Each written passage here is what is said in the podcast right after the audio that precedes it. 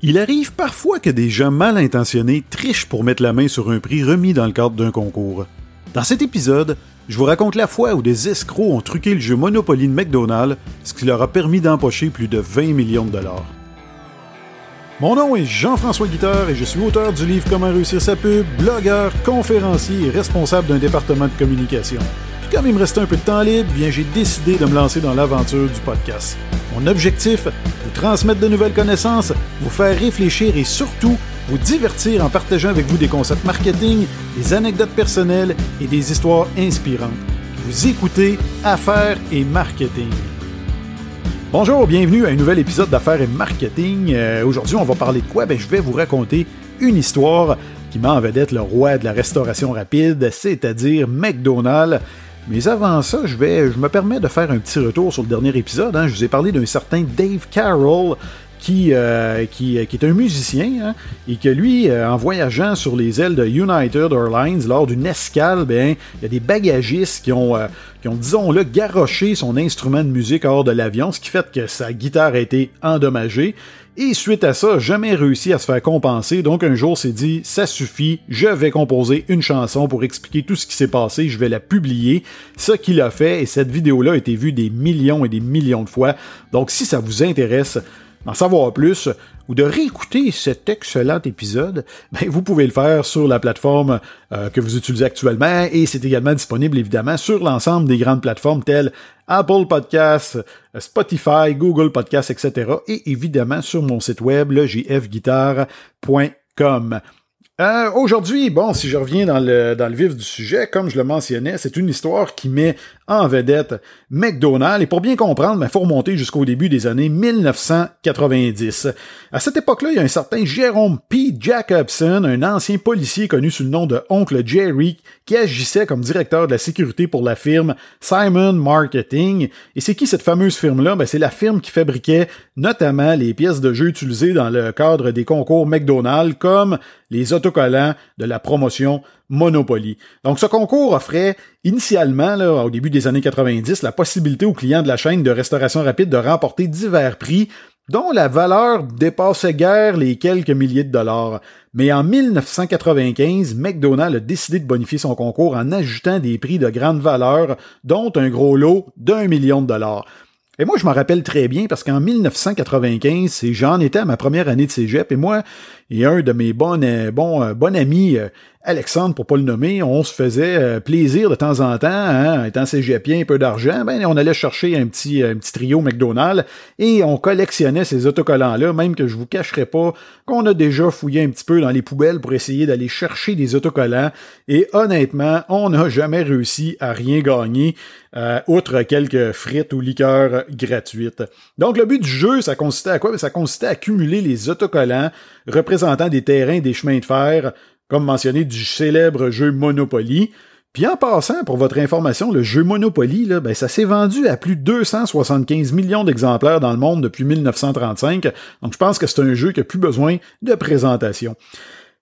Pour revenir au concours, ben évidemment, les autocollants qui permettaient de compléter une séquence associée à un prix de grande valeur, comme le gros lot d'un million de dollars, ben évidemment, étaient imprimés en édition très limitée, hein, parce qu'on voulait avoir seulement un gagnant pour ce prix-là. Donc, c'était des exemplaires euh, très, très, très limités. Et Jacobson, lui, ce qu'il devait faire, ben, il devait assurer la légitimité du concours. Donc, il avait la responsabilité de transporter les autocollants les plus rares hein, dans divers centres d'emballage et il les apposait manuellement sur des cartons de frites et des gobelets à soda qui ensuite étaient envoyés incognito dans les restaurants McDonald's de partout aux États-Unis. Et ça, ça me rappelle une autre anecdote. Comme je l'ai mentionné dans des épisodes précédents, j'ai travaillé pendant plusieurs années pour un grand brasseur, en fait pour les brasseries Labatt, pour ne pas les nommer. Et à l'époque, il y avait un concours où il y avait une bière qu'on venait d'implanter au niveau du Québec qui s'appelait la Cocani. Donc les gens qui ont voyagé dans l'Ouest canadien connaissent très bien cette bière-là qui est très très populaire. Et on avait tenté de l'implanter au niveau du Québec. Et je me rappelle qu'un jour, mon directeur m'avait fait venir dans son bureau, il m'avait donné un autocollant qui, en fait, un carton qui semble-t-il était le grand prix d'un concours. Ça avait une valeur d'environ 10 000 C'était un forfait voyage justement dans l'Ouest canadien pour aller skier, toutes dépenses payées. Et il me l'avait donné, il m'avait indiqué d'aller le porter dans une caisse de bière dans un dépanneur de, de, de ma région. Et j'étais assez nerveux, en fait. J'ai jamais su si c'était vrai ou si c'était pour me tester, mais peu importe, il n'y a jamais eu de gagnant, donc le prix n'a jamais été réclamé à ma connaissance. Donc j'ai quand même fait ce travail-là aussi à une occasion. Et euh, si je reviens à mon histoire de McDonald's, ben, il y a plusieurs mécanismes de sécurité qui avaient été mis en place afin d'éliminer les risques de fraude. D'abord, Jack Hobson, ben, il était jamais seul lors de ses déplacements. Il était sous la surveillance euh, constante d'un auditeur indépendant et surtout l'étui dans lequel étaient transportés les autocollants, ben, il était muni d'un dispositif qu'on disait inviolable, donc il était techniquement impossible de le refermer une fois qu'il était ouvert. Mais où l'histoire devient intéressante, c'est qu'un jour, il y a un fournisseur de Simon Marketing qui a envoyé par erreur un colis contenant plusieurs de ces dispositifs-là inviolables à Jacobson. Et lui, ben, il gagnait à l'époque un salaire d'environ 70 000, s'est dit, oh, ok, j'en parlerai pas nécessairement mon, mon patron, il a plutôt vu une belle occasion d'augmenter sa rémunération de façon significative. Donc, il a gardé les scellés, ce qui lui a permis de commettre l'une des plus grandes fraudes en termes de concours. Donc son stratagème était assez simple, c'est que lors de ses déplacements avec euh, son auditeur, ben, il prétextait toujours une envie pressante hein, pour échapper à son attention. Et il profitait de ce petit moment d'intimité, hein, du moment aux toilettes, pour ouvrir l'étui et il remplaçait les autocollants gagnants par des autocollants réguliers. Il refermait ensuite, évidemment, l'étui avec un des scellés en sa possession, donc il n'y avait aucun problème. Il ouvrait, le scellé n'était plus bon, le jetait. Il en avait d'autres en sa possession, donc c'était ni vu ni connu. L'étape suivante, ben, ça consistait à quoi? Ça consistait à réclamer les prix sans éveiller de soupçons. Donc, il a utilisé sa famille et ses amis pour recruter des gens qui payaient des dizaines de milliers de dollars pour mettre la main sur des autocollants gagnants. Il aurait par exemple offert un autocollant d'une valeur de 200 000 à son boucher hein, euh, en échange de 45 000 en espèces. Donc, lui, offrait un autocollant gagnant et réclamait une partie des gains, c'est-à-dire 45 000 Il aurait fait la même offre à son neveu quelques années plus tard. Il a également vendu des pièces de jeu aux membres de son club de voitures, pourquoi pas, à un homme rencontré à l'aéroport d'Atlanta, hein, faut, il a quand même poussé ça à la limite, et même à un ex-détenu qui lui a le mis en relation avec plusieurs autres personnes pour pouvoir écouler ces fameux euh, autocollants gagnants. Écoutez, il a même poussé l'audace. Là. Un jour, Jacobson il a envoyé de façon anonyme une pièce de jeu d'un million de dollars à l'hôpital de recherche pour enfants de Saint Jude dans le Tennessee. Et il n'aurait pas posé ce geste-là par humanité, par générosité, mais en fait dans l'espoir d'obtenir une peine plus clémente si jamais il se faisait prendre. Ah, c'est quand même pas rien. Il s'est dit, il, savait déjà qu'il faisait quelque chose qui était illégal. Il était conscient qu'il se ferait probablement prendre un jour. Il s'est dit, ben, je vais offrir une pièce gagnante à un hôpital. Comme ça, le juge va pouvoir réduire ma, peine en prétextant que j'étais, je faisais ça pour la bonne cause, etc. Quand même pas, euh, quand même pas un fou, ce Jacobson-là et il a poursuivi ses activités illégales tout au long des années 1990. Toutefois, ben, les autorités fédérales ont finalement remarqué des irrégularités hein, dans le concours.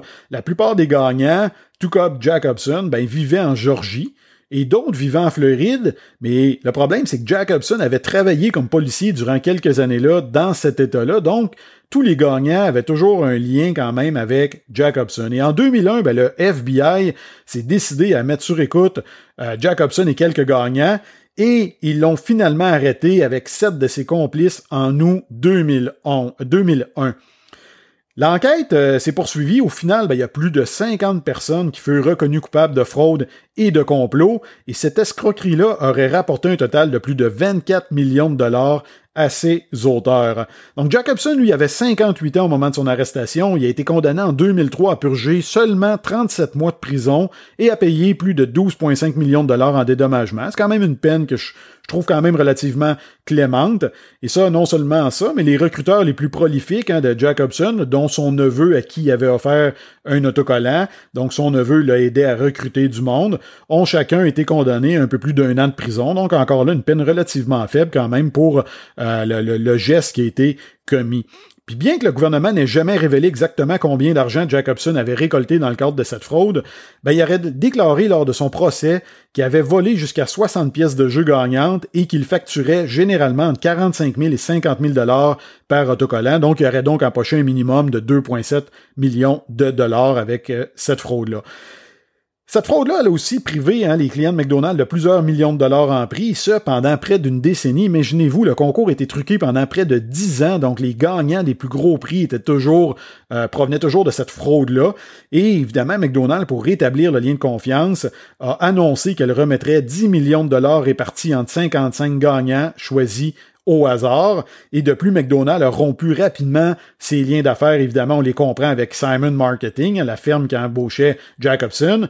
Et cette ferme-là ben, poursuivi le géant de la restauration pour bris de contrat. Donc, McDonald's est obligé de gérer un autre procès qui aurait été, semble-t-il, réglé à l'amiable pour la modique somme de 16,6 millions de dollars.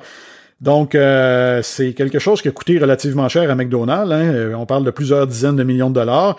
Quant à Simons euh, Marketing, bien qu'ils ont reçu ce dédommagement-là de marketing de, de, McDonald's, bien évidemment, leur réputation était salie à tout jamais et ils ont fermé boutique en 2002. Pour ceux qui souhaitent en savoir plus, hein, si c'est quelque chose qui vous intéresse comme histoire, bien sachez que HBO euh, a produit une série de six épisodes intitulée Millions. Donc vous pouvez retrouver ça si ça vous intéresse. Et surtout, il y a un film qui serait actuellement en préparation sur cette histoire-là. Et euh, Ben Affleck et Matt Damon seraient impliqués de très près dans ce projet-là. Donc, j'espère que vous avez apprécié encore une fois euh, cette nouvelle histoire-là qui m'en vedette une entreprise. Euh, écoute, écoutez, la prochaine fois, je vais vous parler d'une autre histoire qui est relativement intéressante qui euh, qui, euh, qui met en vedette une entreprise, une, une ex-entreprise québécoise, hein, en fait la, la brasserie d'Or. Euh, donc on disait la bière qui tue, donc qui a tué une vingtaine de personnes dans les années 1960. Donc si ça vous intéresse, cette histoire-là vous intéresse, ben je vous invite évidemment à vous abonner à mon podcast sur Apple Balado ou Spotify hein, en cliquant sur suivre ou vous abonner et vous allez être avisé dès qu'il y aura un nouvel épisode. Vous pouvez également vous abonner à mon infolette sur mon site web. Euh, peu importe où vous allez, ou si vous allez dans un lien d'épisode, vous descendez jusqu'en bas, vous allez toujours avoir un lien pour pouvoir vous abonner à mon infolette et je pourrai vous faire parvenir les derniers épisodes en primeur, ou du moins vous aviser lorsqu'un nouvel épisode sortira. Donc, je vous remercie euh, de me d'avoir écouté. Puis si vous avez écouté jusqu'à la fin, ben, c'est parce que j'imagine que vous avez apprécié cet épisode-là. Donc, pourquoi pas prendre quelques secondes, hein? Euh, surtout si vous êtes sur Apple Balado, pour descendre jusqu'en bas, vous pouvez le faire à l'instant et aller mettre euh, un avis, une note de 5 étoiles. Ça l'aide, comme je le répète à chaque fois, énormément au niveau de, la, de la notoriété de mon podcast pour le faire connaître. et c'est grandement apprécié. Si vous le souhaitez, vous pouvez également me laisser un commentaire. Je n'en lis en ondes. Ça me fait extrêmement plaisir de pouvoir les lire. Et euh, bien, c'est ça, en fait, c'est un petit geste qui est relativement simple, mais qui va m'aider beaucoup. Donc, je vous remercie encore une fois d'être présent. Je vous remercie de me suivre et je vous dis à la prochaine.